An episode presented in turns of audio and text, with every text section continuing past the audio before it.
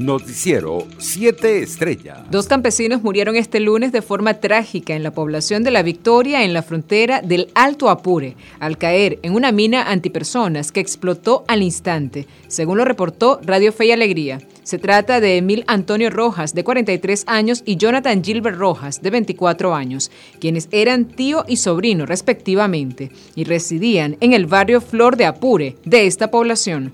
Por su parte, la Fuerza Armada Nacional Bolivariana aseguró que había desactivado una serie de explosivos presuntamente instalados por los denominados grupos terroristas armados narcotraficantes de Colombia Tancol, en la frontera con Colombia. Bombonas colombianas Norgas operadas y cargadas, así como numerosos artefactos y antilugios detonantes han sido desactivados por la Fuerza Armada durante el rastro de los grupos de Tancol en la operación Escudo Bolivariano 2022, indicó el comandante estratégico operacional del Ejército Domingo Hernández en su cuenta en Twitter. Por su parte, el ex candidato alcalde en el municipio Jesús María Ceprún del estado Zulia, Wisman González, aseguró este lunes 31 de enero que la alcaldesa Keinirek Fernández, detenida en el estado Falcón con 7 kilos de droga en su poder, estaba ejerciendo de hecho y no de derecho, en vista de que nunca firmó las actas de totalización de proclamación e incluso las actas de juramentación por parte de la Junta Electoral Municipal.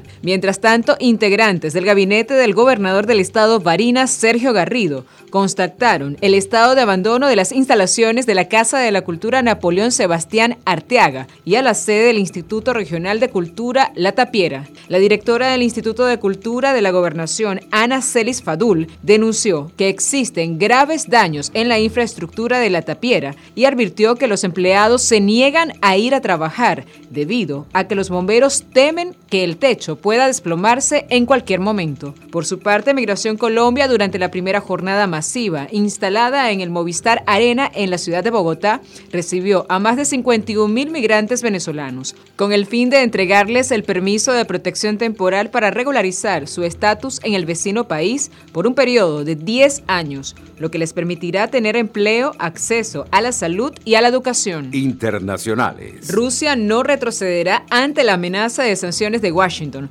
por las tensiones en Ucrania, afirmó la embajada rusa en Estados Unidos ante la conversación telefónica prevista este martes entre los ministros de Relaciones Exteriores de ambos países. No vamos a retroceder ni quedarnos quietos, escuchando la amenaza de sanciones de Estados Unidos, dijo la embajada rusa en Norteamérica en su página de Facebook. Es Washington y no Moscú quien genera las tensiones, agregó.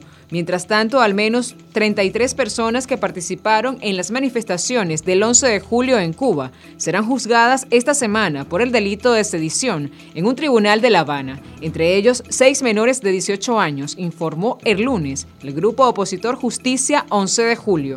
Entre este 31 de enero y el 7 de febrero serán juzgados 33 personas por el delito de sedición, incluidos seis menores, informó en su página de Facebook la organización opositora. En otras noticias, la validez de los test de detención de antígenos para entrar a España se reducirá desde hoy a 24 horas en lugar de 48 que tenía hasta ahora, según publicó este martes el Boletín Oficial del Estado. La resolución de la Dirección General de Salud relativa a los controles sanitarios a realizar en los puntos de entrada de España destaca que esta decisión es fruto de una recomendación de la Unión Europea en este sentido. Economía. La aerolínea Air Europa actualizó su interinario de vuelos desde y hacia Caracas para los meses de febrero y marzo, informó la empresa en un comunicado. De acuerdo a la publicación de vuelos desde Caracas hasta Madrid, tendrá una salida por semana los días miércoles, en horario previsto de las 11 y 40 pm, en tanto que para la ruta Madrid-Caracas será los días martes, con salida prevista para las 3 y 20 pm. Deportes. Uruguay recibe este martes en casa a Venezuela con el objetivo de sacar los tres puntos